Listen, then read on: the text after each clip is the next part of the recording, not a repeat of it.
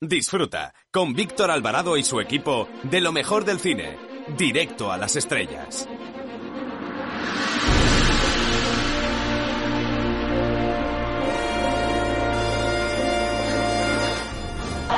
Hola, soy Paz Padilla y quiero mandar un saludo, mm, ¿cómo diría?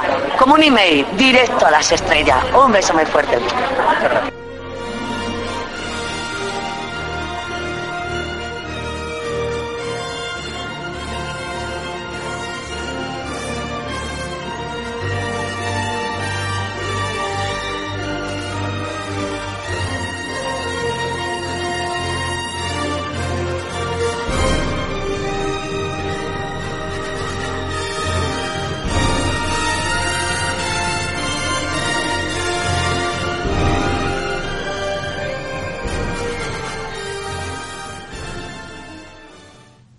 Periodístico a nivel general y muy especialmente el medio audiovisual está al servicio de las modas, la corrección política y las grandes corporaciones que son las que nos dicen qué es lo que tenemos que pensar y qué es verdad o qué es mentira según sus intereses. Pues bien, el comunicador Javier García Isaac es de los pocos periodistas libres que quedan en España y que no se pliega a las consignas políticas y sus argumentarios, sino que busca la verdad, que es el requisito mínimo que se le puede pedir a una persona que trabaja en la prensa. El caso es que mientras otros quieren abrir las heridas de la guerra civil reescribiendo la historia, Javier García Isaac recurre a las mejores fuentes para explicarnos cómo fue realmente la Segunda República y desmitificar todas las glorias que se han vendido de ese periodo terrible que desembocó en la guerra civil. Este escritor, con la buena pluma que caracteriza a las personas que tienen formación jurídica nos ofrece un retrato ameno contando con las mejores fuentes desde Ricardo de la Cierva a Pío Moa pasando por historiadores en auge como Pedro Fernández Barbadillo. Este libro, La Segunda República sin complejos, editado por Secotia, nos ofrece unas cuantas perlas que no está mal recordar. La primera, que el referéndum sobre la monarquía y la república fue ganado por una mayoría considerable. Pero la izquierda salió a las calles a proclamar la República y nadie se atrevió a rebatirlo. Por otra parte, se nos recuerda el clima de violencia y de persecución religiosa por parte de la izquierda española, o por lo menos una parte de ella, según cuenta este autor. En tercer lugar, se hace referencia al excelente estudio de Álvarez Tardío y Roberto Villa 1936, Fraude y violencia a las elecciones del Frente Popular, editado por Espasa, en el que se demuestra paso a paso el pucherazo electoral que desembocaría en la guerra civil. A mí particularmente, por mi sangre andaluza, me llama la atención que en Granada se retirara la candidatura de Ceda y Falange a pesar de haber ganado limpiamente las elecciones como lo demuestran las actas manipuladas, al igual que pasó en Cuenca y Jaén. Finalmente, el clima de violencia, el asesinato de Carlos Sotelo y la persecución a muchas personas y líderes de la derecha obligó al bando nacional al lanzamiento ya que, como decía Ricardo de la Cierva, había media España que no se resignaba a morir. Por cierto, no se pierdan la sabia reflexión del socialista Julián Besteiro, que mm, hablaba así de su partido cuando vio lo que estaba pasando en los últimos días, en las últimas semanas, en los últimos meses del año 36. Estamos derrotados nacionalmente por habernos dejado arrastrar a la línea bolchevique, que es la aberración política más grande que han conocido quizá los siglos, crimen monstruoso que supera en mucho a las macabras concepciones de Dostoyevsky y Tolstoy. La reacción a este error de la República de dejarse arrastrar a la línea bolchevique la representaban genuinamente sean cuales sean sus defectos, los nacionalistas que se han batido en la gran cruzada anti-Comintern.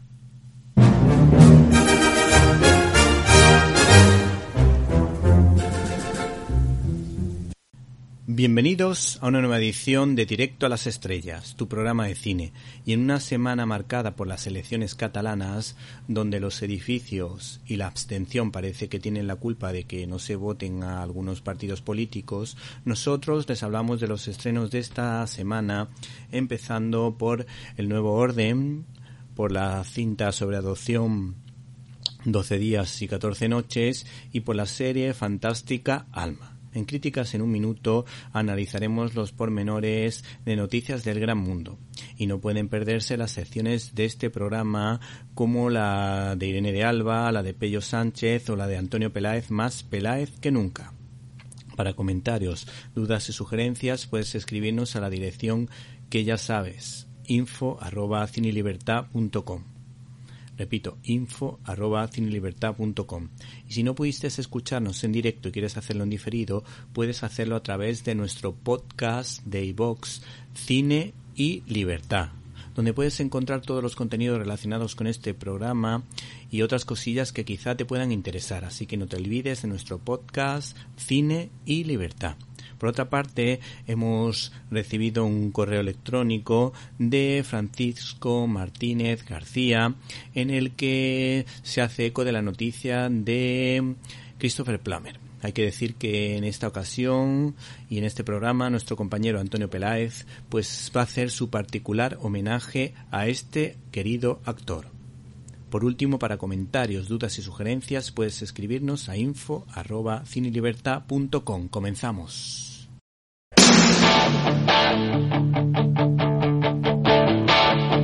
I got my first real six string, bought it at the five and dime, played it to my La cartelera.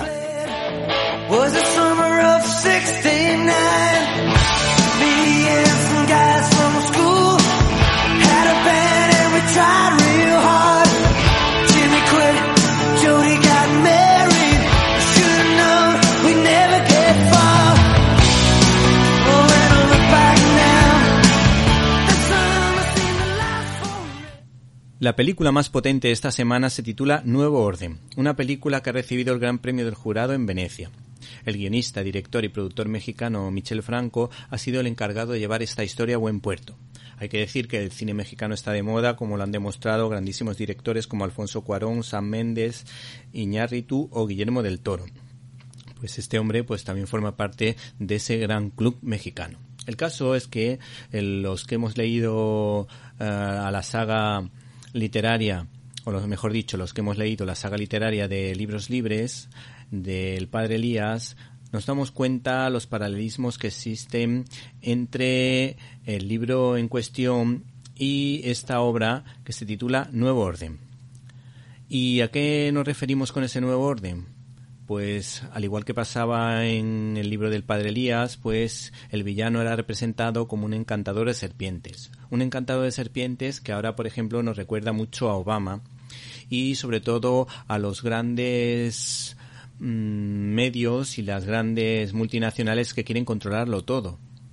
Así pensando un poco, pues nos acordamos de Soros, nos acordamos de Facebook y Twitter, nos acordamos de Mark Zuckerberg, nos acordamos de China, en definitiva, lo que se entiende como el nuevo orden mundial que quiere cambiarlo todo, absolutamente todo. La idea o el pensamiento de este director no lo tenemos claro, no sabemos cuál es su ideología pero lo que deja claro este hombre es la diferencia que existe entre ricos y pobres que cada vez va en aumento. Eh, tenemos sus declaraciones para que entendamos un poco de qué va esta historia, que por supuesto cuenta la boda aristocrática entre Marianne y Alan en Ciudad de México, que se ve interrumpida por una revuelta popular contra la desigualdad que desemboca en un golpe de Estado. El director de esta película destaca lo siguiente. Empecé a tener muchas pruebas de que era el momento para hacer este film para mostrar cómo sería el día en que todo explota y qué pasaría después. Lo que planteo en Nuevo Orden se ha vivido en muchos países y tropezamos siempre con la misma piedra. Y yo tenía que llevarlo al límite para que el espectador reaccione. Vivimos en una olla a presión y es urgente un diálogo positivo. Creo que se debe hablar de las cosas como son, sin rodeos. La violencia y la corrupción no se pueden convertir en algo normal. En México hay 60 millones de pobres y no veo voluntad real de la clase dominante por cambiarlo. Hay que decir que las grandes influencias de este cineasta especialmente son, por ejemplo, Hijos de los Hombres de Alfonso Cuarón, una auténtica maravilla, o La Naranja Mecánica de Kubrick. También hay que decir que en un segundo plano, pues esta película está influenciada por Los Olvidados de Buñuel o El cielo sobre Berlín de Wim Wenders, que es una película religiosa eh, muy interesante y que también merece muchísimo la pena, aunque eso sí hay que decirlo, eh, todo ello es, o toda ella es un tanto difícil de ver. ¿Y qué es lo que ha dicho la crítica de esta película? Pues hemos encontrado una crítica interesante en la página web de Cine 21 en la que destaca lo siguiente. Michel Franco, su director, sabe dotar al relato de ritmo, maneja bien la puesta en escena y la planificación, pero su propuesta es desoladora y no conduce a ninguna parte. Solo vemos violencia y desesperanza gratuitas. De todos modos, como a veces tristemente ocurre, la forma vence al fondo a la hora de repartir premios en festivales y el que nos ocupa fue recompensado con el Gran Premio del Jurado en Venecia. Venga, a ver, los novios, un brindis por los novios. Dales unos shots a los novios, por favor.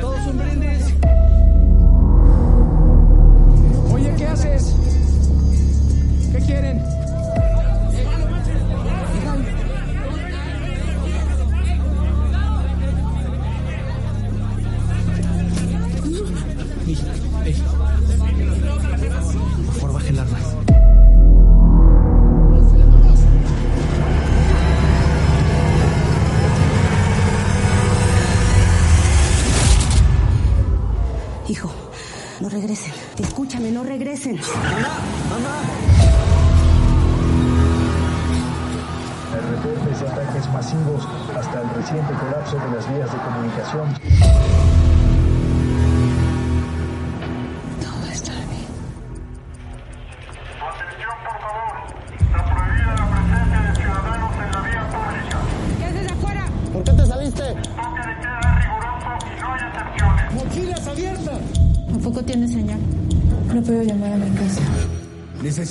Salir al hospital. No puede salir de su casa, señor. Regrese a su casa.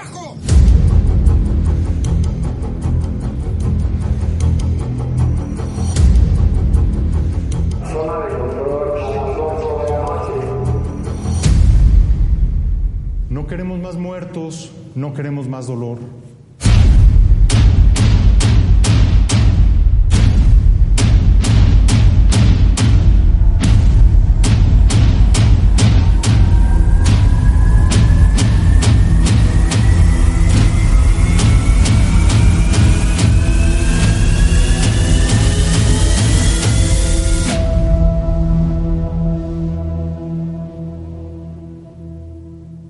Estás escuchando Directo a las Estrellas. Víctor Alvarado. La segunda película que vamos a comentar se llama 14 días y 12 noches. Y en una época en la que parece que muchos jóvenes y muchas parejas no quieren tener hijos, también existe otra triste realidad de otras personas que no pueden y lo querrían hacer.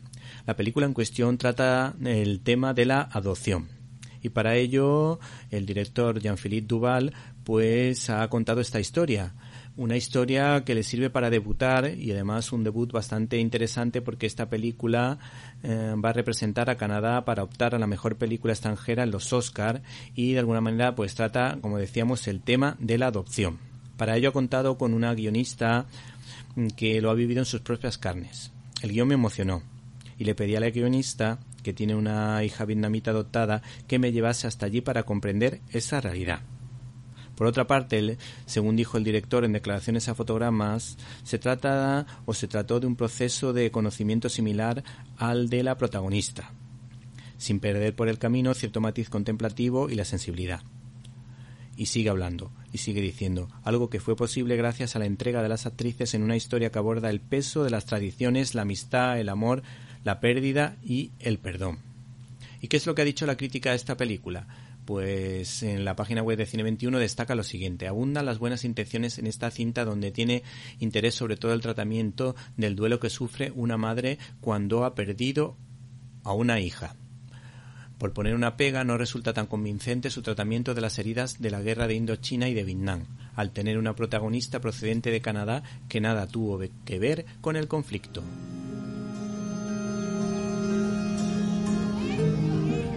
Los niños son la voz del mundo. En nombre de todos los huérfanos, gracias por su apoyo. Hola. Hola. Hola. ¿Has dormido bien? Sí. ¿Es la primera vez que viene a Vietnam? Uh, sí.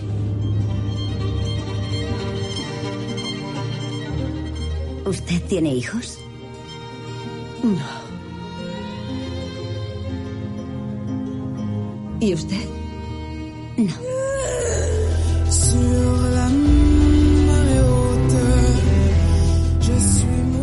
Tiene gracia. Esto me recuerda a mi tierra. No sabía que había una bahía de Halong en Quebec.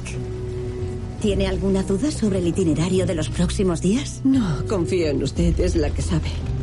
¿El alce? ¿No lo conoce? Es grande y es bonito y feo a la vez. Depende de...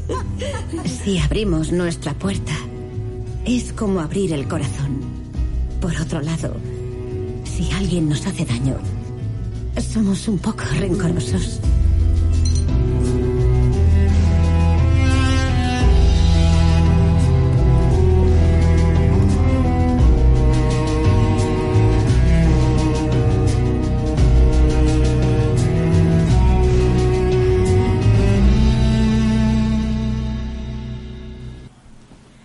Abrimos nuestro canal habitual de comunicación invitándoles a que entren en Facebook con el nombre Víctor Alvarado, guion directo a las estrellas. Esperamos su comentario.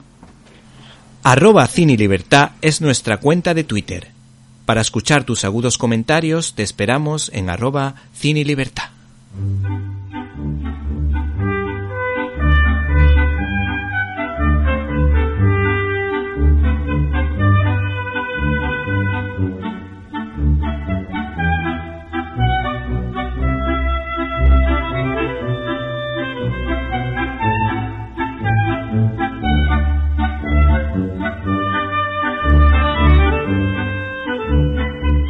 Estás escuchando Directo a las Estrellas. Víctor Alvarado.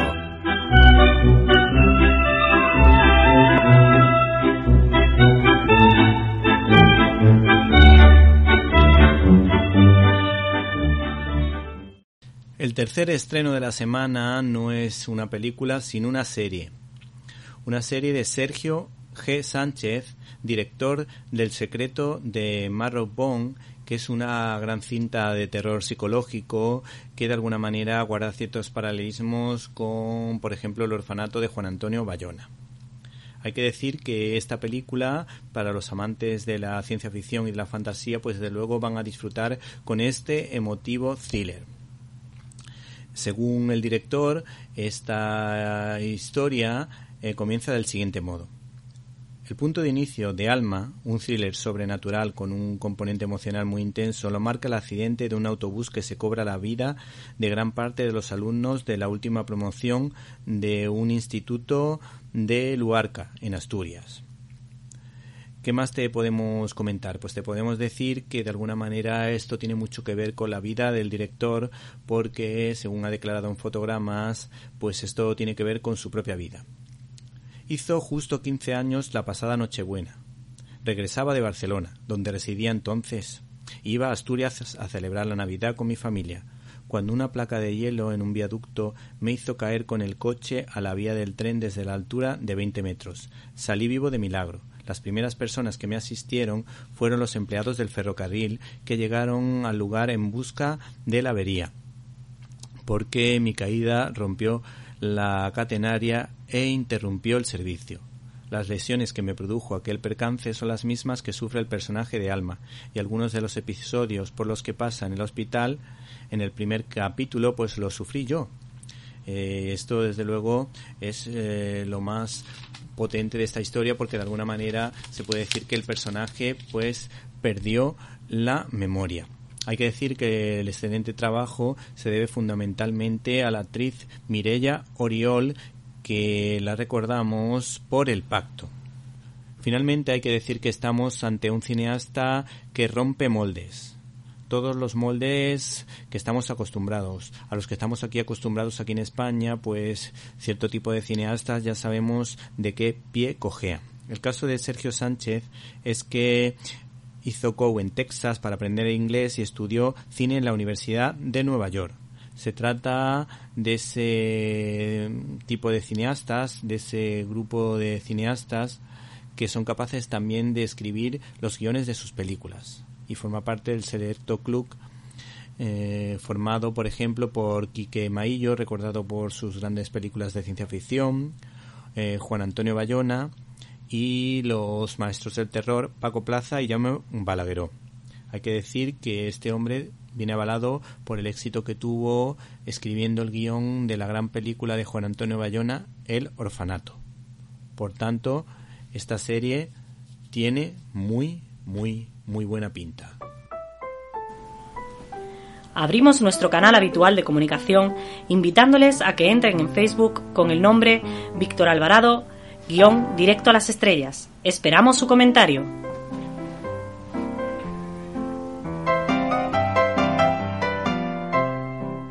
Críticas en un minuto.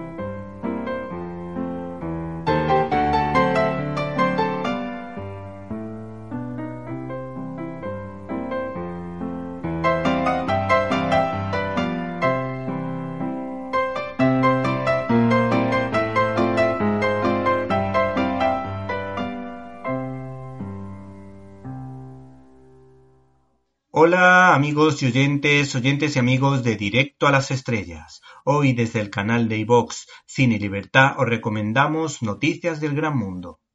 A pesar de la pandemia parece que a Tom Hanks no le ha ido tan mal, pues este verano lo bordó y lo pudimos disfrutar en su intervención en Un amigo extraordinario, que contaba la historia de amistad entre un periodista y el popular presentador infantil Fred Rogers, que representaba a la bondad, tanto delante como detrás de las cámaras entre otras cosas por su formación intelectual, musical y sobre todo cristiana. Eh, hay que decir que esta producción está muy alejada, desde luego, de la bazofia de las versiones que se han hecho de las obras de Dan Brown, El Código da Vinci y Ángeles y Demonios. Pues bien, el citado actor repite con un western como Noticias del Gran Mundo, que por su nivel seguramente podría estar entre los oscarizables, aunque todo hace presagiar que se lo darán a una mujer, por esa corriente de lo políticamente correcto, aunque según algunos expertos el nivel de este año de chicas cineastas no es especialmente bueno. El caso es que Paul Greengrass, recordado por la saga de Bourne y muy especialmente por la trepidante United 93, que hablaba sobre el 11S, en el que dejaba claro eh, la maldad del islamismo radical y ese peligro invisible, ese enemigo invisible que es tan peligroso. El caso es que este cineasta se atreve con una película del oeste inspirada en parte en la obra maestra de John Ford, Centauros del Desierto, aunque desde un ángulo completamente distinto, ya que Noticias del Gran Mundo cuenta la historia de un excombatiente de la Guerra Civil Americana que se ve en la obligación de llevar, cuidar y proteger a una huérfana eh, secuestrada por los indios a los únicos parientes que le quedan vivos.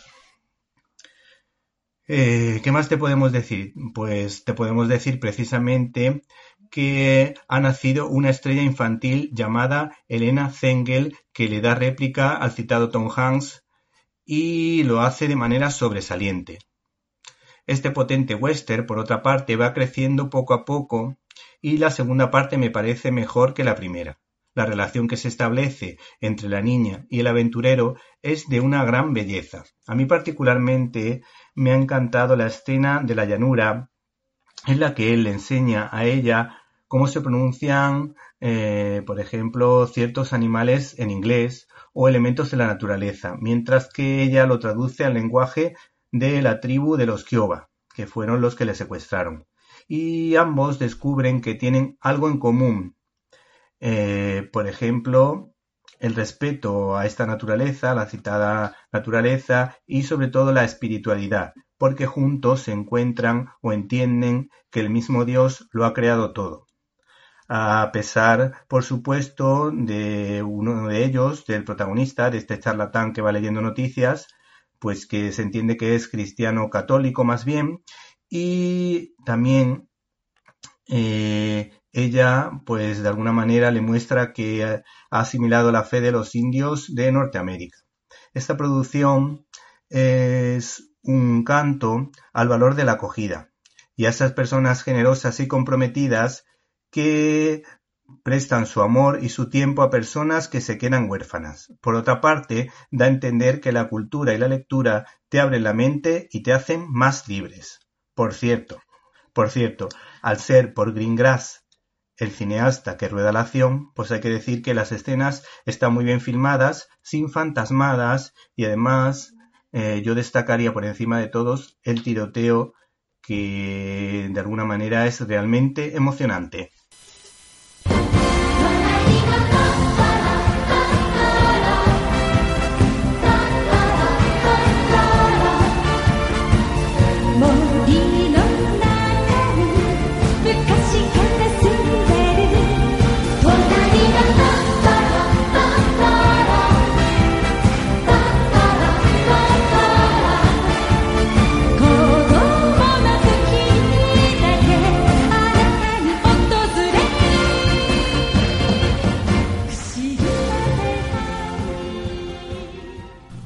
Hoy en nuestra sección de Zapping contamos con la presencia del youtuber Pello Sánchez. No se pierdan su comentario.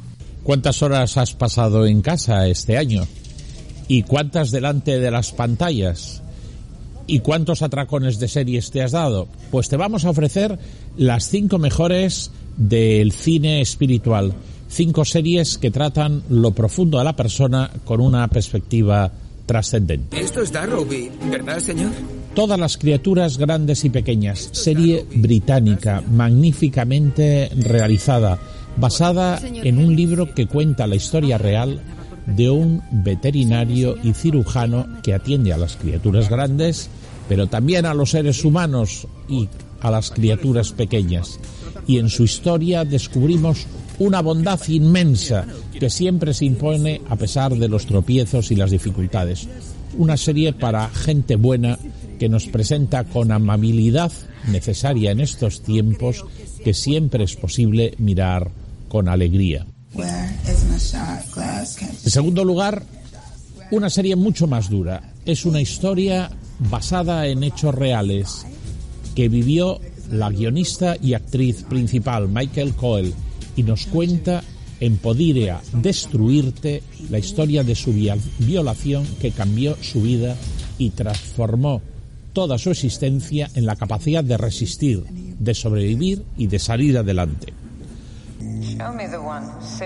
Mandalorian es una precuela en Star Wars que en dos temporadas nos presenta una magnífica historia sobre el mesianismo, muy bien realizada por una puesta en escena maravillosa y que nos cuenta las aventuras de un pistolero de las galaxias en un western del ocaso que precisamente se hace el protector del pequeño Yoda, que será la gran esperanza de la humanidad.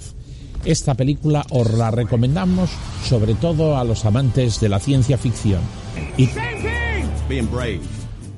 Ted Lasso es una serie comedia muy divertida de un entrenador del fútbol americano que le contratan para la liga de primer término precisamente para que pierda y hunda al equipo. Pero él es un optimista por naturaleza y va a sacar adelante cosas imposibles, aventuras diversas que nos harán reír en esta comedia que hoy os recomendamos. Y en último lugar, Desplazados, una, una película sobre los refugiados. Cuatro historias que se cruzan. Una zafata que tiene que lograr huir de una secta que le persigue. Un padre de familia que está trabajando en el centro de detención de inmigrantes y que allí ve transformar su vida. Un burócrata que tiene que enfrentarse a un cambio porque así no se puede dirigir un centro de internamiento y todos ellos cambiando. Y por eso esta película de Desplazados nos coloca la inmigración y se convierte en la quinta película y serie interesante de este 2020.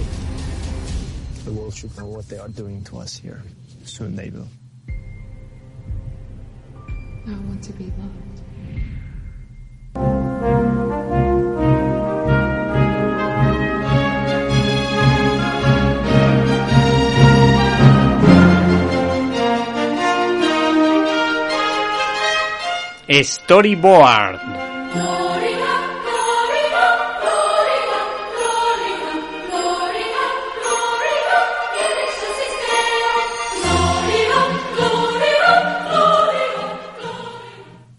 Un buen tiro. Tiene puntería, pero gasta balas como si fueran caramelos. Esta frase lapidaria es una de las múltiples que se intercalan entre las aventuras de pistoleros y detectives de uno de los cómics estrella del universo Frank Miller titulado Sin City, que edita con éxito Norma Editorial. Mi primer contacto con esta obra fue a través del cine y tengo que reconocer que no entendí nada, pero me llamó la atención que Luis Alberto de Cuenca la defendiera capa y espada en una entrevista que tuvimos. Sin embargo, hace un mes, al leerme el libro Frank Miller, Honor y Furia y repasar un corto de Sin City, casi sin palabras, titulado Noche de Paz, comprendí el enorme valor de esta magna obra que guarda cierta relación con el homenaje que Frank Miller había hecho unos años antes a dos grandes escritores como Raymond Chandler y Dashiell Hammett y al popular Mike Spillane. Este tomo de Sin City recoge cuatro historias que dentro de su crudeza son ciertamente elegantes. Eso sí, en esta ocasión hay que decir que es un integral, es un cómic destinado a un público adulto, no apto para regalar a un niño o adolescente por su contenido violento y por contener alguna que otra viñeta de corte picante o bastante picante. Estas historias están ambientadas en lugares sórdidos de la noche y sus héroes son de gatillo fácil y los villanos son tremendos. Pero incluso hay tiempo para la trascendencia porque nos encontramos con oraciones a la desesperada como la siguiente. Me suplicó que aceptase su ayuda. Rezo porque no se haya trasladado. Rezo porque se acuerde. Rezo porque siga loca por casos desesperados como yo. Sus protagonistas recuerdan, por ejemplo, al Mike Hammer de Mike Spillane. Las reflexiones del personaje están muy trabajadas, como no podía ser menos en un cómic de un gran escritor como Frank Miller con reflexiones profundas, como esta. No sé por qué ni sé cómo. No te había conocido hasta esta noche, pero fuiste mi amiga cuando más necesitaba una, y cuando descubra quién lo hizo, no morirá ni rápida ni tranquilamente como tú. Este monólogo forma parte de la historia titulada El duro adiós, que es una de las cuatro historias que forman parte de este tomo. Otra de ellas es Mataría por ella. La tercera que merece la pena es La Gran Masacre, que es un homenaje a la hazaña bélica marcada por la leyenda de la batalla de las Termópilas en la que Leónidas y sus trescientos espartanos dieron su vida en la defensa de los valores de Occidente frente a los persas. Sin embargo, la que más me ha impactado es la titulada Ese cobarde bastardo, que hace referencia al amarillo como el color de los cobardes en el mundo anglosajón. Y hay que decir que uno de los villanos es de color amarillo, que se entremezcla en el claroscuro y el juego de luces y sombras tan propio de Sin City. Una de las frases o de las reflexiones más potentes las encontramos en un comentario sarcástico, un tanto irreverente, pero que es crítico con la corrupción. ¿Meter al senador Rogue entre rejas? Sí, claro, y después de conseguir ese milagro, iré y ficharé a Dios. Finalmente nos quedamos con esta reflexión del protagonista, un tanto dura, pero que merece bastante la pena para entender la idea que ha querido reflejar su autor. Siempre se me dieron bien los rompecabezas. En el colegio estaba aquel chaval que era un poco... Me veía poner las piezas. Yo le adoraba, porque era la única persona que he conocido lo bastante tonta como para pensar que yo era un genio. Y lo que tengo entre manos es un rompecabezas más. Me han cargado con un asesinato y la policía anda buscándome. Hola, me llamo Inigo Montoya. Tú mataste a mi padre. Prepárate a morir.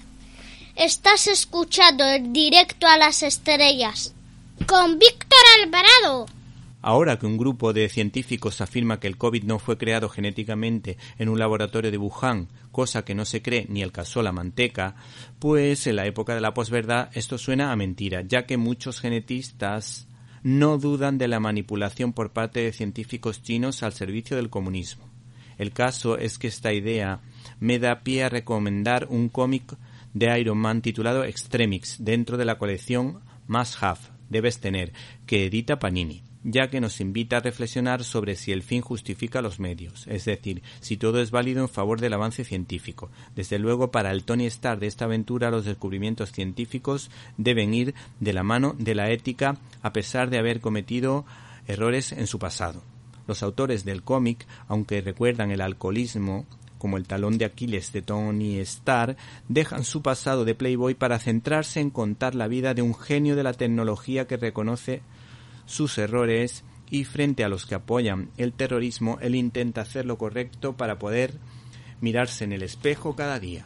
En este cómic las batallas están creadas de una manera peculiar, muy espectacular, en la que uno tiene la sensación de estar viviendo cada ataque del binomio entre hombre y máquina y sufriendo cada uno de los puñetazos que recibe del villano de turno, saliendo proyectado a toda velocidad por la fuerza del impacto y es que tanto el guionista Warren Ellis como el dibujante Adi Granoff eh, nos ofrecen una historia, un gran relato de ciencia ficción y un diseño que inspiró a las grandes producciones cinematográficas protagonizadas por Robert Downey Jr.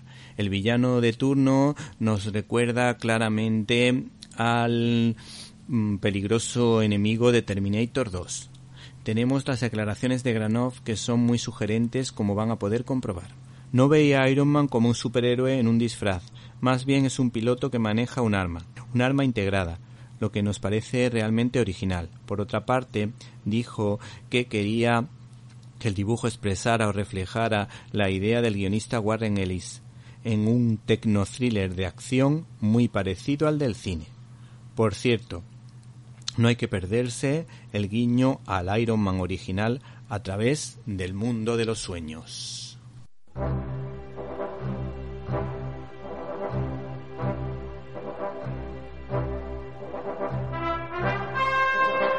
Classic Manía.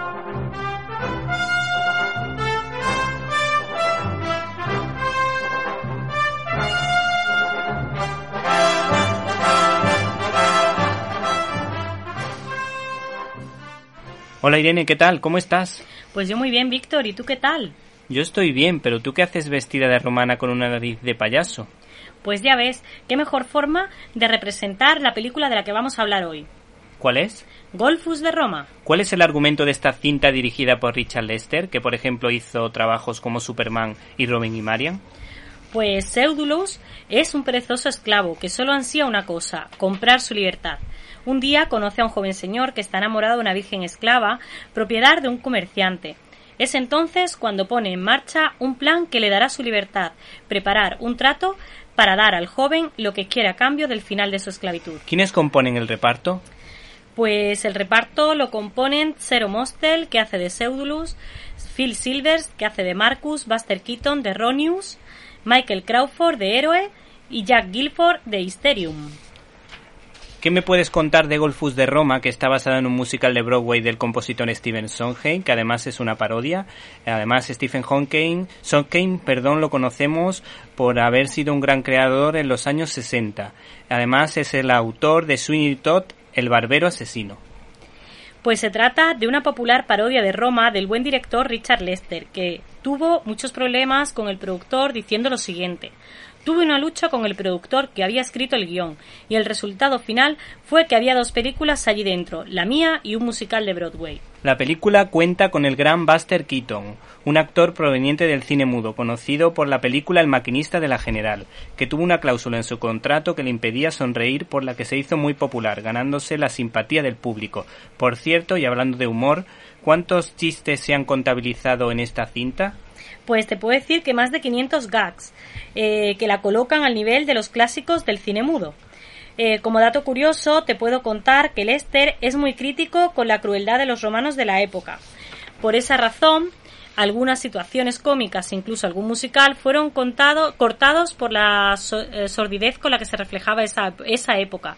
Lo que pasa que algunos de ellos no se suprimieron porque Richard Lester los creía necesarios. Tengo entendido que la relación entre Cara de Palo, que era el nombre que llamaba, así es como llamaban a Buster Keaton y Richard Lester, era muy peculiar, según me desvelan mis famosas fuentes, o sea, tus fuentes, o sea, nuestras fuentes. Es decir, bueno, pues hablando de mis fuentes, eh, estás en lo cierto, porque el cineasta le admiraba tanto que le dejaba que hicieran lo que quisiera. Eh, el actor era muy meticuloso y siempre pedía que le ayudara al director, al director. Lo más curioso de todo es que hacía marcas en el suelo para colocarse en el sitio exacto. La verdad es que dentro del cine mudo es uno de mis favoritos, junto a Harold Lloyd. Por cierto, esta película fue rodada en España, algo que hizo muy feliz a a Buster Keaton, que había visitado en los años 30 este país. A esto había que añadir un equipo técnico español que lo hizo bien en una película que a mí personalmente no me atrae demasiado. ¿Cuál fue la contribución española? José Rodero trabajó como ayudante de dirección. Eh, José María Sánchez como make-up Eh, Miguel Gil como jefe de producción. Y Carmen Sánchez como peluquera. Y por último, Roberto Roberts como supervisor de largometraje. Además, se aprovecharon aprovechar escenarios de otras películas rodadas en España, como por ejemplo La caída de, caída de Ni Romano, para algunas de las escenas y para utilizar esos escenarios en esta película.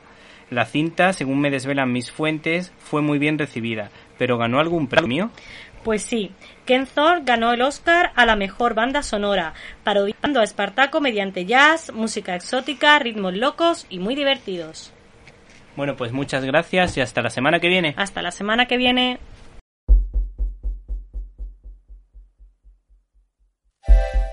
Come into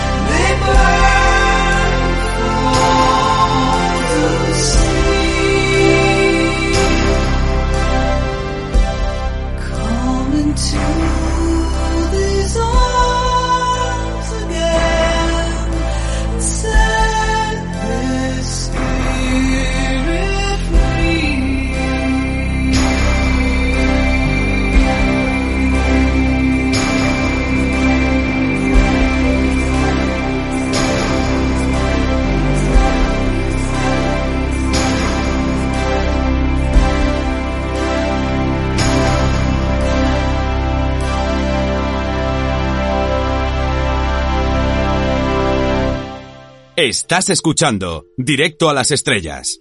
Víctor Alvarado. Ahora si les parece conectamos con el planeta Radiocine para ver qué nos tiene preparado nuestro compañero, nuestra antena de plata, nuestro gran sabio del cine. Hola Antonio Peláez con Z, ¿estás por ahí? Qué fuerte me parece.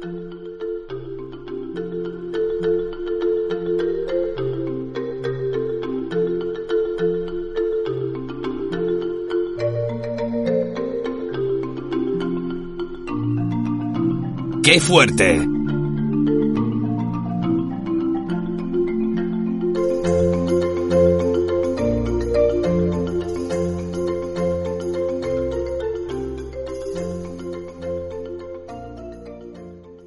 Si hay un actor majo, majo, majo y al que queremos en la historia del cine, no, no es Víctor Alvarado. Víctor Alvarado no es actor, es el locutor, es el director de este programa. No, no es Antonio Peláez, que soy yo. Mira que soy majo, pero tampoco soy actor. Es Christopher Plummer. Ay, Christopher Plummer que falleció a los 91 años con una carrera y especialmente con una sonrisa. Y lo que hablaban de él, de la amabilidad, es, le veía que era buena gente, que se dice. Envidiables. Os está hablando Antonio Peláez desde el planeta de Radio Cine directos, directísimos a las estrellas, a una grandísima estrella como Plummer, que fue el actor, vamos, de momento es el actor que ha conseguido a mayor edad, 82 años, pues un Oscar por su mm, por la película que se conoció en inglés como Begin y que en español, sinceramente, no sé con principiantes, parece que pusieron. Bueno, pues eh, con Iwan McGregor, que estaba ahí y demás, eh, actor secundario, pero, pero, ojo, que fue nominado incluso el año 2018 eh, como también actor eh, supporting role, que dicen, ¿no? Actor eh, secundario por no, por 88 años, el más anciano nominado, por la película Todo el dinero del mundo, que el papel que iba a hacer originalmente mm, Kevin Spacey. Pues la verdad que qué cambio, ¿eh? Eh, Y mira que Christopher Plummer nos cae bien a todos, pero mm, in- logró eclipsar a ese Spacey y le hubiera dado desde luego otra, otra forma completamente distinta. Bien, eh, Christopher Plummer que falleció en Connecticut, que todavía tiene por estrenar una película en la que hace la voz, Heroes of the Golden Mask, que está en, en rodaje, esperemos que haya podido dar todas las voces para mm, esta película de animación en la que también está el gran Ron Perlman, Hellboy, conocido como Hellboy, pero bueno, muchísimas, muchísimas más. Pues bueno, tiene como más de 200 créditos de, de películas, hasta el final ha estado actuando y, como decía su familia, murió pacíficamente en su casa junto con eh, su mujer, vamos, él estaba junto con ella, ya no es que haya fallecido, vaya como nos expresamos, ¿eh, Antonio? Eh, con la que llevaba casado desde el año 1962. Toronto, Toronto fue donde nació Christopher Plummer, ¿qué día? El mismo día que yo, lo que pasa que unos cuantos años antes, 13 de diciembre. ¿Y qué es lo que sucedió? Pues que mm, rápidamente, eh, vamos, pues a edad muy temprana, se fue con su madre a una ciudad cerca de Montreal, con lo que pues terminó dominando el inglés y el francés, porque en Toronto hablan inglés, inglés además con acento más americano, y en la zona de cerca de Montreal, en Quebec, pues hablan francés. Él lo que quería era ser pianista, de hecho, se, en- vamos, estudió para pianista de concierto, pero finalmente pues bueno, terminó siendo, siendo actor. Eh, se unió a la Canadian Repertory Company y entonces ahí empezó a hacer muchas obras de Shakespeare, pero también algunas de Somerset Maugham. Toda la vida le acompañó el teatro. De hecho, eh, bueno, The Sound of Music. La novicia rebelda se, rebelde se llama en Hispanoamérica y en España se llama Sonrisas y Lágrimas. La verdad que cada uno ha puesto el nombre que ha querido, ¿no? Pues ese fue el papel, ¿no? El varón Von Trapp rígido que tenía los niños ahí, bueno, no tan rígido, ¿no? Y que luego llega Julie Andrews ah, y se termina casando con ella. La de a dear, a female dear. Yo prefiero cantarla en inglés. Pues claro, él podía hacer musicales como quisiera porque tenía toda esa formación musical. Pero, por ejemplo, ya en los 70 y 80 fue alternándolo con representaciones pues como Otelo u alguno otro de los clásicos de Shakespeare. Eh, llegó de hecho a ganar el, el Tony por Cirano de Bergerac, así que un actor mucho más versátil de lo que pudiéramos creer, que hizo una tremenda amistad con Julie Andrews, que dice que el mundo ha perdido a un consumado actor hoy, cuando falleció, pero yo he pedido a un amigo muy querido. Atesoro las memorias de nuestro trabajo juntos y todo el humor y la diversión que compartimos.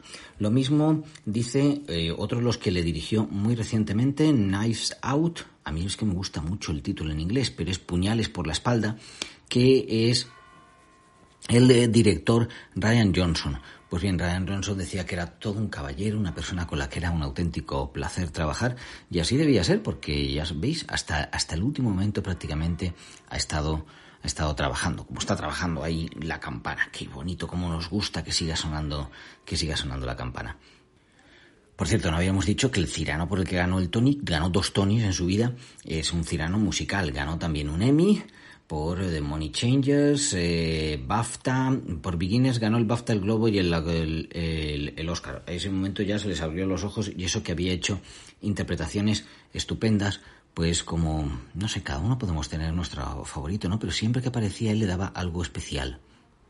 ¿Qué os puedo decir? El Scrooge que hizo en El hombre que inventó la Navidad en el año 2017, pues era una Scrooge ya muy, muy, muy especial. El Aristóteles, del Alejandro Magno. Eh, no hacía falta que la película fuera una cuestión especial, ¿no? Bueno, ahí incluso apareció hasta en un videojuego de Star Trek. Y una cosa que quizá no sepáis es que, bueno, los que hemos vivido con la serie de dibujos animados, eso se puede recuperar, de David el Lomo, es que el narrador en inglés era él. Una serie, curiosamente, eh, española, claro. Y bueno, entre las eh, muchísimas películas en las que él apareció, fuera como principal o secundario, quizá destacaba una. De hecho, me gustaría cerrar esta colaboración con unas declaraciones que hizo Scott Feinberg, el eh, bueno, periodista de Hollywood Reporter, tiene un podcast sensacional. Si os gusta escuchar buenas entrevistas en inglés, os lo recomiendo porque es que es magnífico cómo hace el recorrido de todos los eh, artistas a los que entrevista. Y ahí eh, le dijo Christopher Plummer, yo realmente no empecé a disfrutar de la auténtica profundidad de la pantalla hasta que hice El hombre que pudo reinar. Nada, fijaos, este tampoco disfrutó entonces de, de Sounds of Music. Bueno, vamos a seguir. John no era el protagonista. Era una especie de actor secundario, actor de carácter, y el minuto en que me convertí en un actor de carácter el momento, dice de minuto, el momento en que me convertí en actor de carácter, los papeles se hicieron muchísimo más interesantes. Pues entre ellos están, ya decimos, la caída del Imperio Romano, el retorno de la Pantera Rosa, Waterloo, Doce monos, Ararat, qué bueno Ararat, Alexander, tantísimos. Muchos premios, muchos reconocimientos y una carrera estupenda en la que sobre todo, sobre todo, tiene el alabo, la fuerza, el cariño de toda la industria y de todos los que trabajaron con él. Os ha hablado Antonio Peláez, que también alaba, tiene todo el cariño y la industria quiere a Víctor Alvarado. Claro, por supuesto, directo, directísimos, volando a las estrellas. Bueno, llegó el momento de la despedida, pero antes quiero agradecer el trabajo a todo el equipo de Directo a las Estrellas. Un abrazo para Antonio, Irene, Guadalupe, Jaime, Carlos y Javier, si los que hubiese sido imposible realizar este programa.